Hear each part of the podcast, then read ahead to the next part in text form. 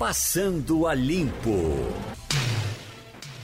Chegando para Passando a Limpo, hoje tem Maria Luísa Borges, Romualdo de Souza e Wagner Gomes. Eu vi ontem, Wagner, eh, o Roda Viva com o Fernando Henrique. O programa está fazendo as suas comemorações de 34 ou 37 anos e acompanhando Fernando Henrique, que já está é, comemorando os, os 90 anos de idade. E como seria bom que a gente tivesse uns, uns três ou quatro Fernando Henrique nesse país, com, com aquela saúde cívica, com uh, a lucidez, mesmo nessa idade de 90 anos, absolutamente à vontade, conversando com. Eles, eles é, é, recuperaram todos os ex-apresentadores do Roda Viva. Heródoto Barbeiro, enfim, de canto a canto, e eles então foram os entrevistadores, e aí apresentaram imagens de Fernando Henrique novo, quando aparecia por lá, e aí ele até fez um, um comentário brincando com as histórias, puxa vida, rapaz, a gente fica essas, vendo essas imagens do tempo da juventude. Agora não me aperte não, que eu estou velho. É. Ô, Geraldo, uhum. é de fato muito bom a gente perceber essa lucidez de Fernando Henrique Cardoso aos 90 anos, como você falou. Mas existem outros nomes também, né, Geraldo? Recentemente nós entrevistamos aqui Sim. o ex-ministro Delfim Neto, que está nessa faixa também, acho que mais que 90, né, uhum. Delfim, né? e também com uma lucidez impressionante. O último homem público que eu vi nessa faixa etária, Geraldo, também com muita lucidez e morreu lúcido, foi o ex-ministro Jarbas Passarinho. Você lembra dele também, né? Com muita lucidez também. Então acompanhei uma das últimas entrevistas dele, uma coisa de fato de dar muita emoção, porque é muita lucidez num cidadão que já passa dos 90 anos. E não é só a lucidez de é, saber concatenar bem as ideias, é de colocá-las bem, né, de ter boas ideias, de entrar para a discussão. Agora, existem outros, Geraldo? Acredito que sim. Agora, não que se disponham né, a entrar no debate público, no debate político, como, por exemplo, esses dois que eu citei agora, Fernando Henrique e Delfim Neto, se dispõem. No caso de Fernando Henrique, é essa história de, de estadista, né? tendo um, o cuidado para não, não agredir pessoas. Eu me lembro um dia desses, eh, eu numa conversa de amigos, e nesse momento que a gente vive, que é todo mundo chamando todo mundo de ladrão, aquilo é um ladrão. Rapaz, tem algum processo contra ele? Tem alguma coisa que você possa dizer com segurança? É, mas é o prazer de agredir. Bom, fazer o quê, né? Agressão gratuita, né? Uhum. Isso a gente se habituou, infelizmente, a ver, como você, como você cita, e de fato isso é muito, muito ruim para a gente estabelecer um debate nesse nível que Fernando Henrique Cardoso propõe. Debater o que está certo, o que está errado, os caminhos que estão sendo tomados, a experiência dele como presidente da República por duas vezes, a experiência de ter passado por um momento difícil da vida brasileira, que era aquele momento de hiperinflação, que quem tem hoje menos de 30 anos, e eu digo até um pouquinho mais de 30, viu, Gerardo? Não sabe o que é inflação. Quando a gente cita inflação aqui de 2% ao ano, 3% ao ano, as pessoas sequer têm condições de imaginar do que era uma inflação de 80% ao mês. Imagine. Né? E, e, essa foi a grande obra do governo Fernando Henrique, claro, tendo a participação, ele como ministro do governo Itamar Franco. Uhum, mas eu sempre digo assim que acho que Itamar Franco sem Fernando Henrique seria Júnior sem Sandy. Agora. Ou então, Sidney sem Magal. uh, Romualdo, outros uh, nomes, peso, pesos pesados da política brasileira, você certamente tem boa memória de escutá-los aí em Brasília. Por exemplo, uh, uh, o que é que acontece com Sarney que, que não pede mais a palavra para nada? As pessoas não querem ouvi-lo ou ele não quer falar? Geraldo Freire, eu estou entre aqueles que entendem que um ex-presidente da República poderia até dar palpites, dar opinião e até ser consultado sobre problemas do país mas sem ocupar um cargo público como fizeram Sarney, Itamar Franco, Colo e eu diria assim, um ex-presidente da República deveria ter assento nato no Conselho da República.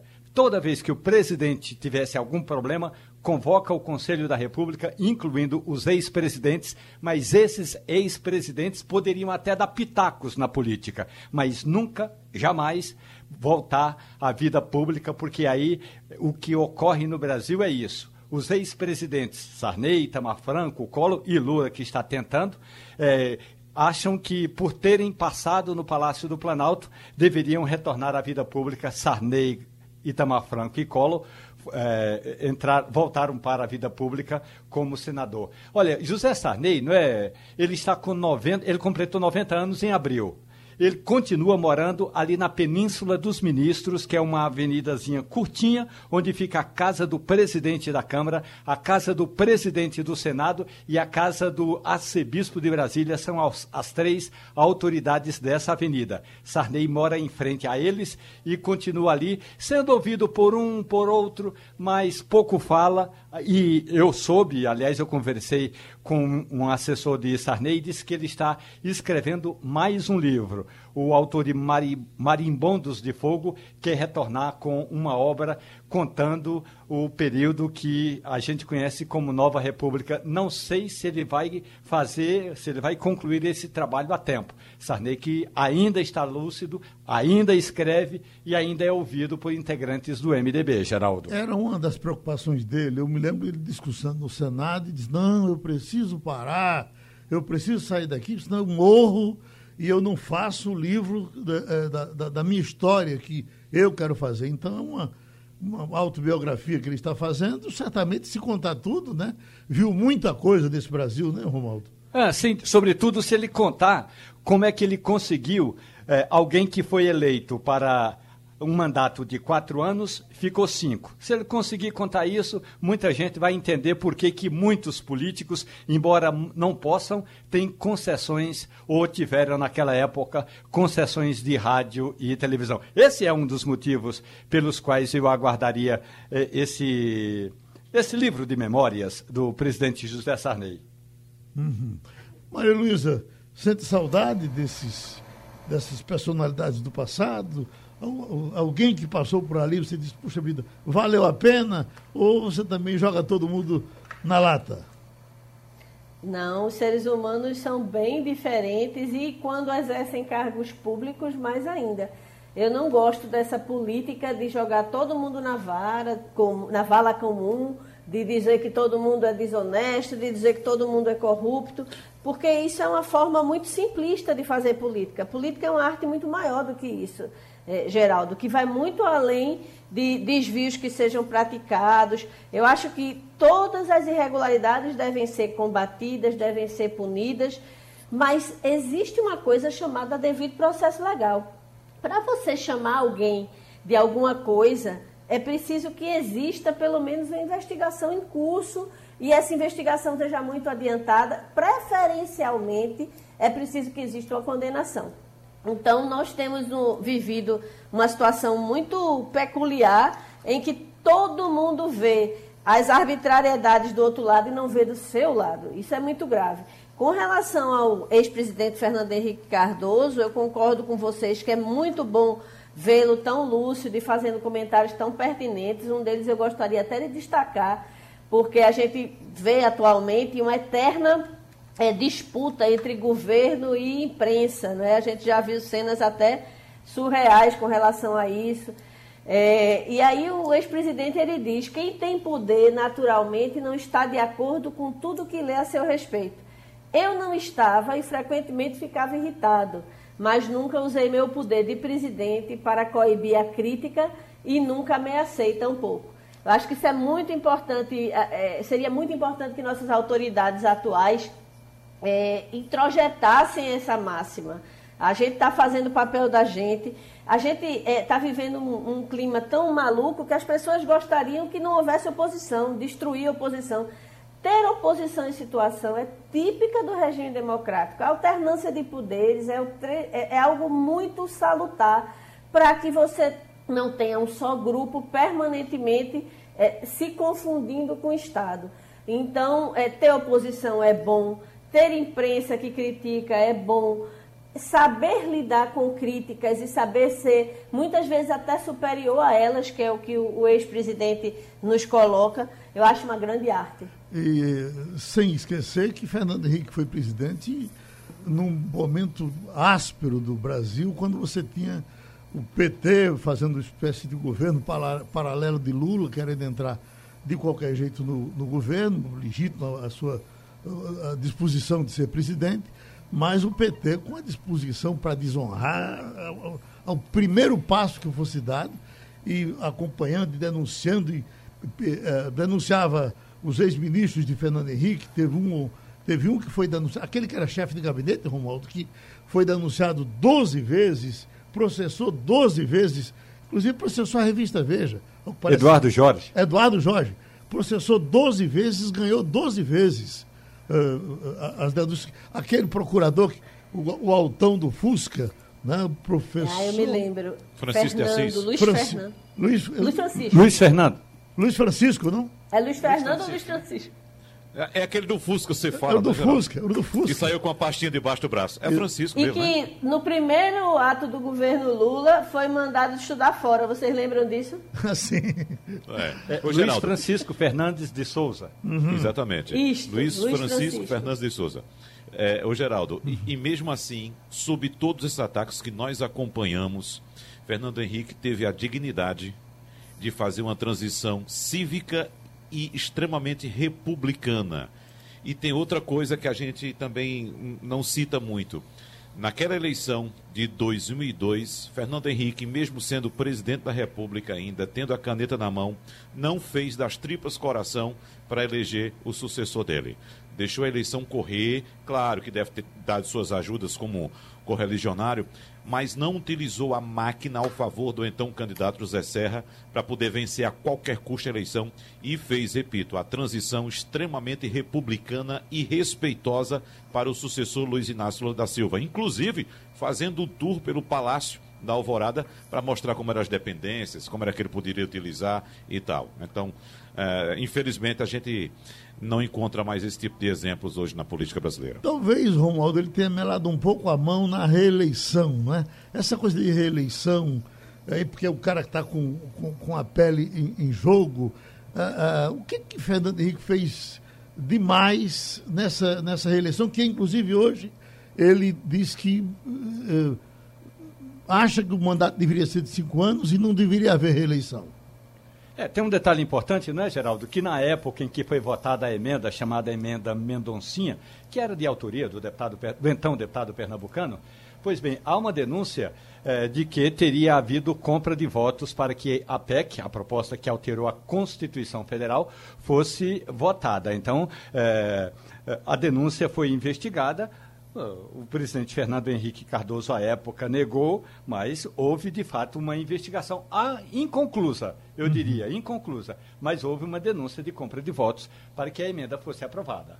E só para lembrar também para quem hoje ataca a imprensa, joga pedra, tira pau e toca fogo em tudo que a imprensa faz hoje, dizendo que a imprensa é de lado A ou do lado B, quem fez essa denúncia da compra de votos na reeleição foi a Folha de São Paulo, uma reportagem de Renata Lopretti, que hoje está na Globo. Né? A Globo que hoje é acusada de comunista, veja só. Né? A Folha de São Paulo também. Então, é bom lembrar, inclusive indo mais atrás, Geraldo. Por exemplo, o papel da imprensa na nossa democracia. Ah, ah, o Fernando Collor caiu após uma denúncia da revista Veja né, que publicou uma, uma entrevista com o irmão dele, Pedro Collor, fazendo aquelas denúncias todas que resultaram no impeachment do presidente. Então a imprensa sempre teve um papel fiscalizador. A imprensa, que eu digo, os grandes veículos da imprensa, aqueles que têm compromisso com a ética, com a responsabilidade, sempre fizeram um papel de fiscalizadores e sempre denunciando o governo, qualquer que seja. Uma paradinha, e é sempre a gente bom lembrar, não é, Geraldo? Sim. Por gentileza, é sempre bom lembrar que houve de fato uma investigação com relação à tal da história de que houve, se houve ou não houve compra de votos. Aliás, houve até uma tentativa de CPI, mas a comissão parlamentar de inquérito nunca é, andou, mas nunca conseguiu, eh, de fato, investigar a fundo essa denúncia de que teria havido aí compra de votos em um dos parlamentares, Ronivon Santiago, lembrei o nome do cara agora, uhum. Ronivon Santiago, eh, lá do estado do Acre, ele teria recebido eh, recursos da ordem de 200 mil reais, segundo a denúncia, 200 mil reais para votar a favor da PEC da reeleição. O Ronivon Santiago foi investigado e nunca, nunca deu em nada. Só uma correção, Geraldo. Rapidinho. Quem denunciou a compra de votos foi a Folha de São Paulo, mas não foi com Renata Lopretti. Renata Lopretti, ainda na Folha de São Paulo, denunciou o mensalão Sim. do governo Lula. Né? Uhum. Então, Renata Lopretti mensalão. Não lembro quem foi o repórter que fez a denúncia na Folha de São Paulo da compra de votos da reeleição. Mas só para colocar aqui. Fernando Rodrigues. Fernando Rodrigues, pronto. Então, Fernando, exatamente, Romualdo. Fernando Rodrigues fez na Folha de São Paulo a denúncia da compra de votos e Renata Lopretti, na Folha de São Paulo, fez a denúncia do mensalão contra o governo Lula. Sobre a denúncia do mensalão, Geraldo uhum. Freire, o então, eh, aliás, que ainda hoje é presidente do PTB, Roberto Jefferson, ele tinha primeiro conversado com uma eh, jornalista que comandava a redação do Jornal do Brasil aqui em Brasília. Aí, eh, numa conversa, num restaurante aqui chamado Carpedinha, então, nesse restaurante que você tanto gosta, o Roberto Jefferson insinuou a história do mensalão.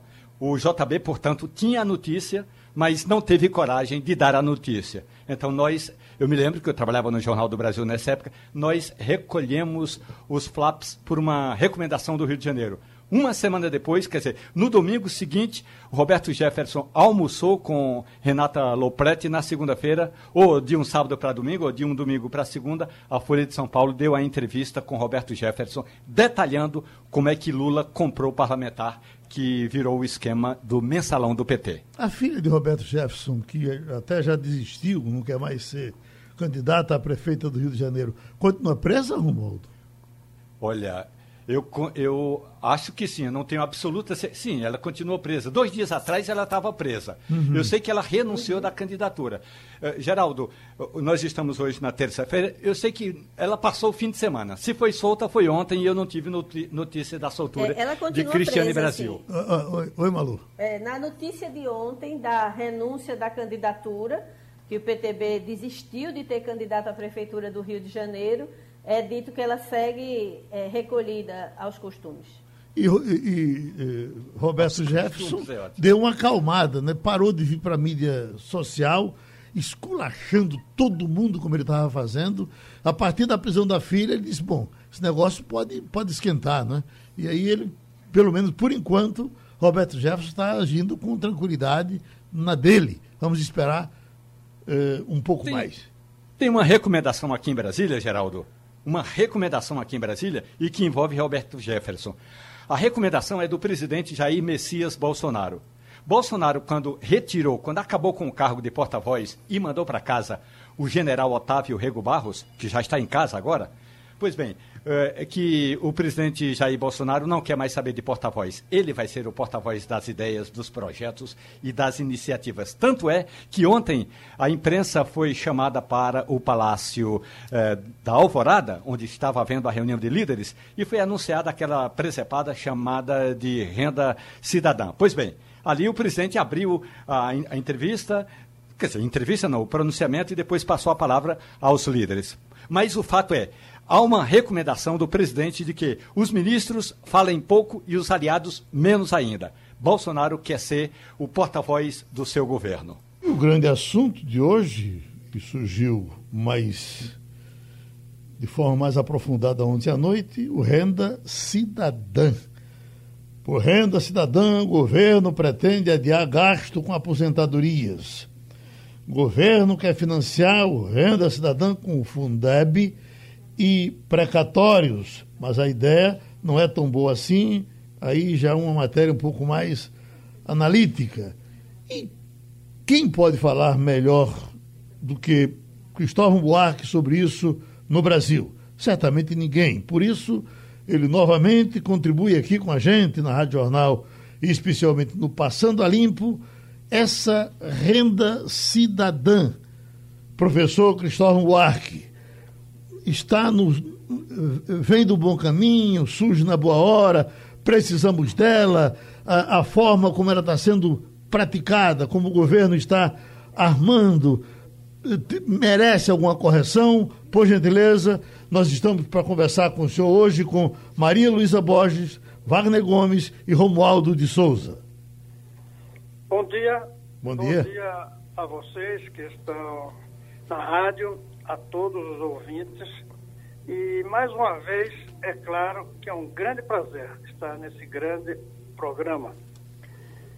Olha, eu tenho uma crítica conceitual à ideia da transferência de renda sem condicionamento.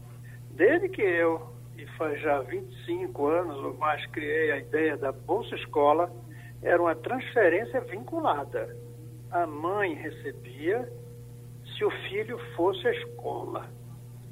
O que tira a pessoa da pobreza não é essa renda mínima. Essa renda mínima tira da penúria. O que tira da pobreza é a educação. Ou pintar a casa, ou colocar saneamento. Por isso eu defendo que a renda seja vinculada a uma ação de quem recebe para produzir o que precisa para sair da pobreza. Então esse é um problema conceitual que eu já faço desde que o presidente Lula transformou a Bolsa Escola em Bolsa Família. Um programa que buscava erradicar a pobreza pela educação por um programa assistencial, positivo, generoso, mas que não abole a pobreza. Quanto a essa renda cidadã, eu creio que está sendo errado a fonte de financiamento. Tirar do Fundeb para essa renda vai levar para os pobres, tirando dos pobres, porque tira a educação de suas crianças. Então é equívoco. Sobre os precatórios, eu nem vou discutir se é justo ou não, porque tem alguns precatórios aí que são verdadeiras loterias para quem recebe. Mas é uma dívida, a justiça já decidiu. Então, é um equívoco também do ponto de vista fiscal, porque tira agora, mas vai ter que colocar depois e um valor muito maior. Então, uma boa ideia, que é atender a penúria da população pobre, a meu ver, está vindo com um conceito errado de pura transferência e com um financiamento equivocado, porque está tirando de uma dívida que vai ter que ser paga ou, ainda mais grave, está tirando da educação de base. Quando o presidente Bolsonaro diz que quer alcançar esses invisíveis que foram notados agora na pandemia, não, não lhe sensibiliza? Lógico que sensibiliza. Mas por que não chega para esses invisíveis e diz: eu vou lhe dar uma renda, mas você vai sair do analfabetismo? A gente vai lhe oferecer um curso e você vai receber no fim do mês, mas tem que mostrar a presença saindo do analfabetismo, porque é a saída do analfabetismo que é um passo para fora da pobreza. A renda me sensibiliza, é necessário, mas ela mantém na pobreza, comendo, é verdade. Por isso que eu digo, tira da penúria. Então, claro que eu acho positivo. E o, o, a Bolsa Escola fazia isso, dava o dinheiro, mas exigia escola para os filhos. Tem que fazer uma para quem não tem filho Pode ser ser alfabetizado, pode ser fazer um curso profissionalizante, dependendo da idade, pode ser pintar a própria casa, que, que, que cria um, um, uma, uma satisfação pessoal, melhora a paisagem, ser cuidando do parque que tem em frente, plantando árvore. Então, me sensibiliza. Mas a gente não pode enganar. É um gesto generoso, logo positivo, mas não é transformador. Foi um erro quando o Lula transformou a Bolsa Escola em Bolsa Família. Mas foi positivo do ponto de vista da generosidade. Agora, o fato do Bolsonaro fazer isso e aumentar o número mostra que a Bolsa Família não foi um gesto revolucionário por um partido dos trabalhadores. Foi um gesto assistencial. Tanto que esse Bolsonaro, que não tem nada de progressista nem de esquerda, está fazendo e está fazendo até um número maior de pessoas. Quando o PT dizia que estava fazendo uma revolução com a Bolsa Família, eu dizia, não, a, a revolução seria se as crianças estivessem estudando. Quando elas crescessem, a revolução chegava. Mas a Bolsa Família, puramente a transferência, é positiva. é generosa. O Brasil precisa atender esses invisíveis, mas não está transformando a sociedade e nem é permanente. Tanto que faltou a fome. Então significa que o governo nosso, eu fiz parte dele, não fez a transformação estrutural. Nós conseguimos eliminar a fome enquanto durou e enquanto o preço do arroz não subia. Se tivessem as crianças estudado, faz tantos anos já, nesse período todo, teria havido uma mudança estrutural. A fome não voltaria. Maria Luísa Borges? Professor, é, bom dia, professor Cristóvão. É, eu tenho uma dúvida. Quando o senhor criou lá atrás, enquanto governador do Distrito Federal, o Bolsa Escola, é, que depois foi incorporado ao que virou Bolsa Família, da onde foi que o senhor arranjou recurso? Qual foi a mágica? Porque, pelas críticas que eu vejo hoje ao, é, é, ao Renda Cidadã, né, que mudou de nome, originalmente era Renda Brasil, é exatamente com relação às fontes de financiamento. Da onde o senhor conseguiu recursos e aonde o senhor veria que o governo atual poderia conseguir recursos para um programa é, transformador. No caso, não seria meramente assistencialista, que é outra crítica que o senhor faz. Primeiro, eu criei como professor a ideia, em 1987. Quando eu entrei na política e virei governador, já sete anos depois, em 94, tomei posse em 95, eu estava trabalhando com o Distrito Federal. É uma unidade pequena e relativamente rica a receita do Distrito Federal. Eu me lembro que as pessoas não acreditavam que eu ia conseguir fazer. Aí eu, na campanha, levava um, um desenho como uma pizza e mostrava a tirinha fininha que eu ia precisar para atender todas as 20 mil famílias, ou seja, pouquíssimo comparado com o Brasil. No caso do Brasil, naquela época, o Lula, o Fernando Henrique conseguiu sem problemas. O Lula ampliou o número, bastante, aliás, quase que triplicou, que é positivo. O Lula conseguiu aumentar. Eu, eu critico quando ele tirou o condicionamento, embora tenha ficado na lei, mas deixou de exercer. Até porque misturou quem tinha filho com velho, com doentes que precisavam, mas era outro conceito. Então, houve. Hoje, realmente, a situação fiscal é pior. A situação fiscal do Brasil hoje é bem pior do que era 20 anos atrás. Mas esse país tem muita mordomia, muito privilégio, muitos subsídios a empresas. Eu não, não acredito que não é possível encontrar esse dinheiro, que não é muito. A Bolsa Família custa muito pouco proporcionalmente à receita do país, que é quase toda vinculada, é verdade, mas desvincula algumas coisas, coloca um projeto de lei. Eu não acredito, eu nunca debrucei para ver de onde tiraria, mas eu dou o genérico, a quantidade de privilégios, de subsídios, é, de vantagens, de prioridades equivocadas, eu já digo, manda o governo Bolsonaro. O governo Bolsonaro aumentou muito recursos para o Exército. É preciso hoje aumentar recursos para o Exército em vez de aumentar recursos para os invisíveis? Eu creio que o orçamento tem, tem usado dinheiro para outros gastos que deveríamos concentrar para atender esses invisíveis. De preferência, fazendo com que saiam da invisibilidade e que não apenas recebam uma ajuda para continuarem invisíveis. Romualdo de Souza, Brasília. Professor Cristóvão Buarque, muito bom dia para o senhor, tudo bem? Tudo bem, é um grande prazer estar com vocês.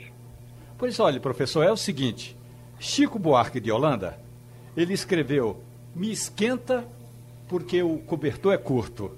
O governo não vai ter dinheiro para, primeiro, atender a toda essa população carente.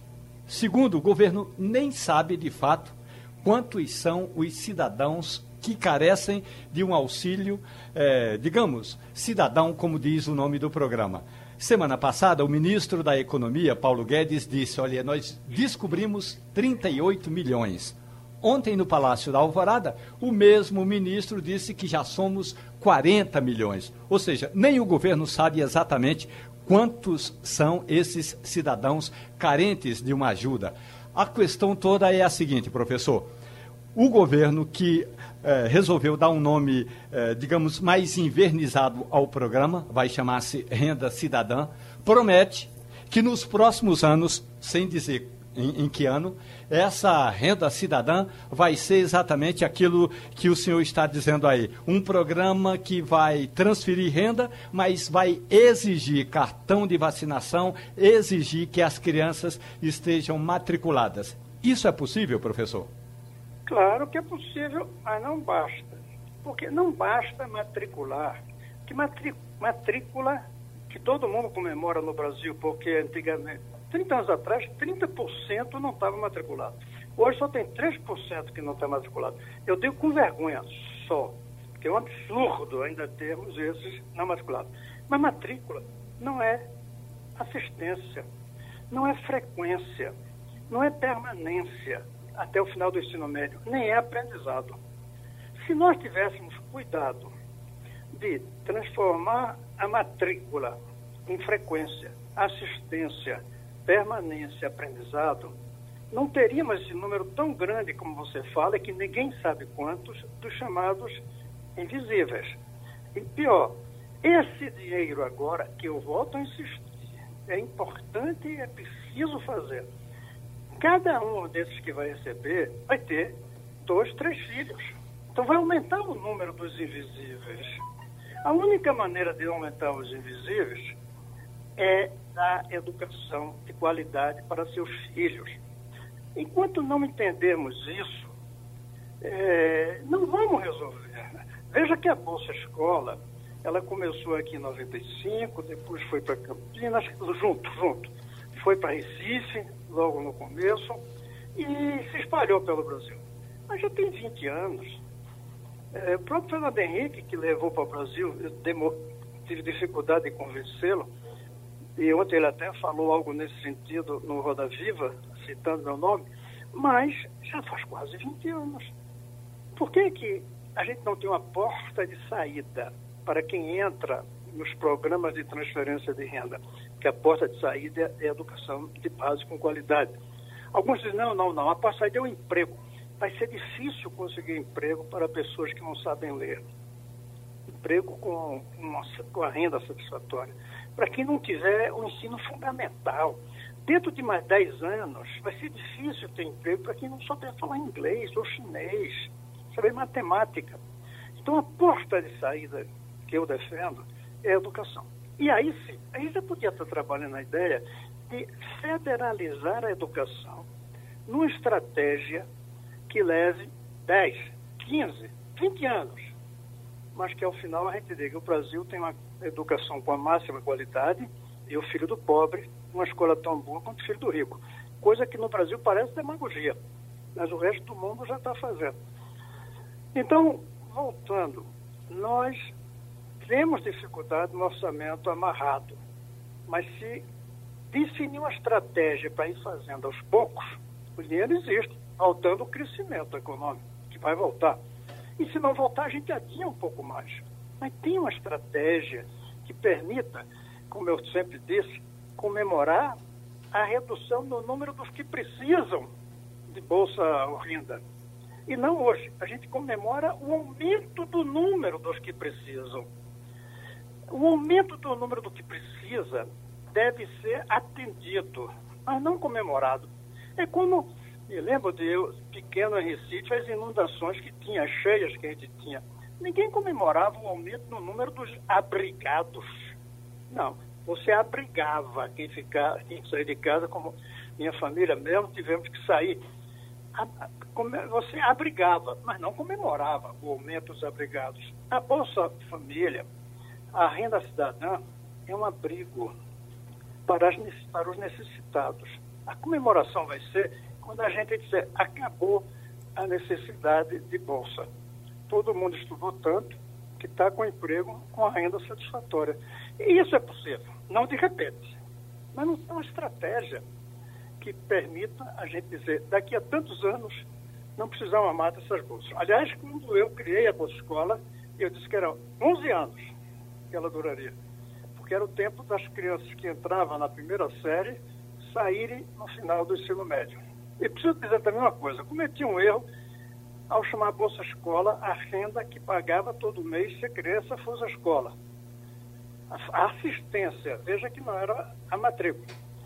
Mas eu criei um outro programa que eu devia ter colocado dentro com o meu nome. Eu dava para cada uma dessas crianças um depósito numa caderneta de poupança no final do ano, se ela passasse de ano.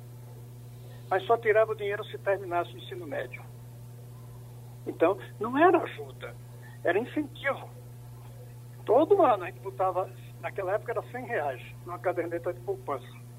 Quando terminasse o ensino médio, receberia.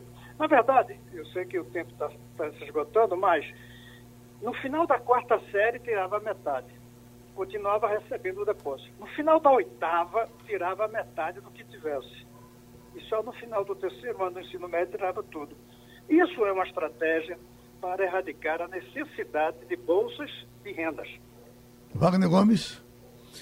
Professor Cristóvão Buarque, essa é a terceira cabeçada que o governo dá em torno do mesmo tema. A primeira foi lá no final de agosto, quando a equipe econômica apresentou uma proposta de que o governo cortasse o abono salarial e também reduzisse o BPC, o benefício de prestação continuada. O, o presidente, naquele discurso populista, disse que não ia tirar dinheiro de pobres para dar aos paupérrimos. Logo em seguida, a equipe econômica apresentou outra proposta, que era congelar o aumento de aposentadorias. Mais uma vez, o presidente usou o mesmo termo, inclusive disse que não discutia mais esse assunto. Agora, a proposta costurada ontem aí em parceria do Ministério da Economia com o Legislativo, uh, propõe um congelamento ou um calote nos precatórios e também, como o senhor já disse, retirar uma parcela da Funde, do Fundeb, que é dinheiro direto para a educação, principalmente nos municípios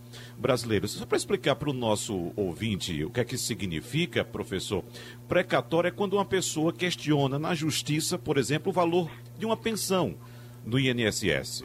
Né? Então, ao fim do processo, se a decisão for favorável ao pensionista, a União terá de ressarci-la através de um precatório. Ou seja, o precatório é um documento em que a União se compromete a fazer o pagamento. E os precatórios hoje contam com cerca de 45% de ações de pensionistas e aposentados do INSS. Ou seja, o governo continua tirando, ou com a proposta de tirar dinheiro de pobres para dar para outros mais pobres. Com a experiência que o senhor tem, professor Cristóvão Buarque, não só como legislador, mas como principalmente executivo, ex-governador, ministro de Estado, é impressão minha ou esse governo está completamente perdido, não sabe o que é projeto, não tem planejamento, sequer faz contas para tomar decisões e fazer anúncios? Eu estou errado, professor? Acho que você está certíssimo. Quando eu vejo o Guedes, ministro Guedes, falando na televisão, a sensação é que ele está biruta. Ele não está batendo, ele fala por falar, quase que flutuando. Pior, como você diz, é que ele bate cabeça na parede, mas a cabeça deles é tão dura que não está doendo. Aí eles, eles recuam e batem de novo. Agora vamos falar um pouco dos precatórios. Não vou entrar no, na discussão se tem precatórios injustos e justos. Eu acho, eu acho que tem. Tem uns precatórios desse que, se a gente for olhar bem, foi alguma coisinha ali no processo do julgamento que deu aqueles resultados. Mas se a gente deixa de respeitar isso, acabou a legalidade. É, ficaria impossível governar e a economia quebra. Porque um dos fatores fundamentais para a economia funcionar hoje em dia chama-se confiança. Confiança hoje é tão importante quanto a terra ser rica, quanto a mão de obra ser preparada, como ter capital disponível. Confiança. Isso quebra a confiança. Agora vamos fazer uma cutucadazinha aqui nas forças políticas. Agora há anos que eu defendo que não é possível fazer eh, moratória. Há anos, as forças ditas de esquerda, que eu não considero como de esquerda, defendem moratória. Então devem estar defendendo não pagar precatório. O que o, o presidente Bolsonaro está defendendo é uma moratória sobre os precatórios. Sou contra a moratória porque quebra a confiança na economia. Acho até certas dívidas são injustas, não deveriam pagar, mas a lei determinou. E se quebramos isso, quebramos a confiança. Mas eu acho que era bom perguntar a essas, esses militantes de esquerda, que se dizem de esquerda, eu chamo sempre de ex-esquerda com X, em vez de S, depois do E, é preciso perguntar, vocês não defenderam sempre moratória? Então, por que não defender também esse pedacinho da moratória? E também o Collor fez isso com aquele confisco de poupança. Aquilo foi uma moratória.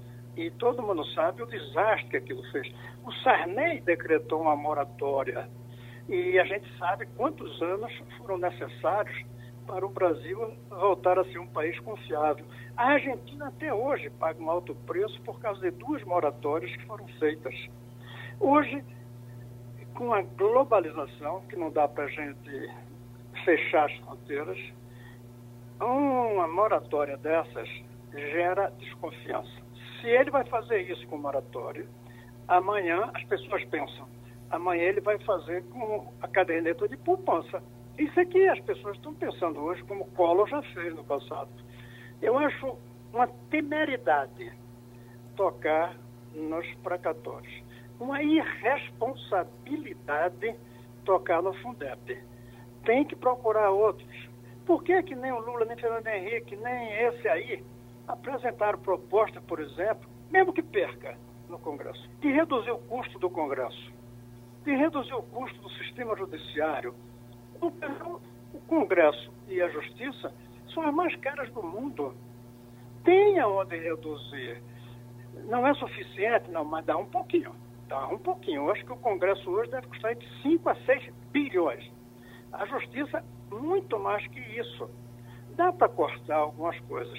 Sei que é difícil passar no Congresso qualquer coisa Mas o governo podia dizer, em vez de dizer, vou tirar do Fundeb, eu vou propor, não tenho poder, ele teria, vou propor ao Congresso que faça um sacrifício, à Justiça que faça um sacrifício, aos, que, aos empresários que recebem subsídios que façam um sacrifício. E não pedir às crianças que deixem de receber esse dinheiro do Fundeb, que já é pouco.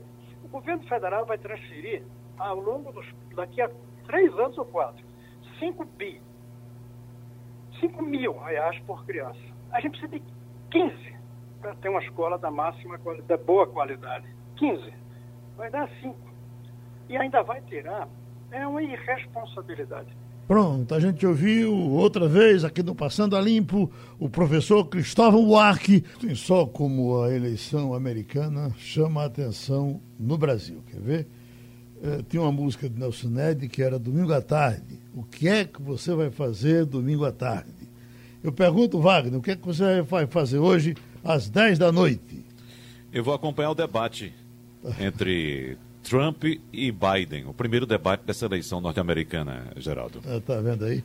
E a sua uhum. expectativa é de quê? De que o, o, o, o Trump seja triturado, triture? Rapaz, a situação de Trump é a seguinte: ele vem na defensiva e isso é muito ruim para qualquer candidato em qualquer eleição, Geraldo. Quando você entra na eleição já tendo que se defender e agora de uma situação extremamente grave, o presidente da República uh, apontado como um sonegador, Geraldo, de impostos, o equivalente ao imposto de renda lá, ele sonegando, sonegou por mais de 10 anos e depois pagou é, depois que iniciou seu período na presidência, pagou o equivalente de.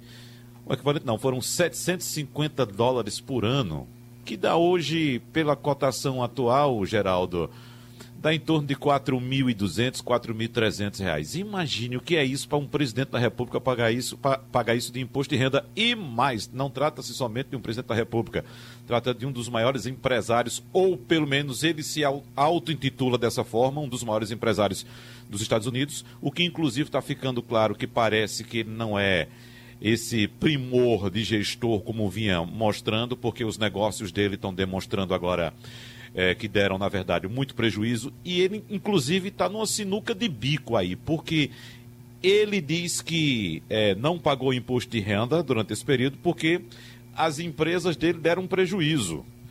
E outra coisa, e por outro lado, ele diz que as empresas dele eram lucrativas. Então ele não sabe de que lado da balança fica, porque se ele diz que a empresa dá prejuízo, ele derruba aquela aura que ele construiu de grande empresário, né, de grande gestor. Se ele diz que a empresa deu lucro e ele não pagou o imposto de renda, ele é um sonegador e cometeu um crime. E nos Estados Unidos isso é sério. Então, de fato, a situação dele é bastante complicada, Geraldo. Uh, Maria Luísa, com todo o rigor americano, como é que se explica que uh, uh, Trump vai completar agora, está completando quatro anos de mandato e só agora esse problema que tem dez anos apareça? Bom, é tudo protegido por sigilo, não é, Geraldo? Ah, já havia várias é, tentativas, eu acho que vocês lembram durante a campanha passada que ele não cumpriu uma das das tradições que é de apresentar o próprio imposto de renda antes da, da eleição. Eu me lembro que a, a então candidata Hillary cobrou muito isso dele, dele apresentar, dele é, é, voluntariamente é, é colocar como é que estava a sua situação fiscal. É, de fato, acho que só no caso de uma condenação, é, depois de todo o processo ter sido julgado, é que ele pode ser tornado público. Talvez isso explique o porquê da demora da, da opinião pública saber essa informação. Agora, eu diria uma coisa: o, o apoiador de Trump, eu não sei até que ponto ele está preocupado com isso, não.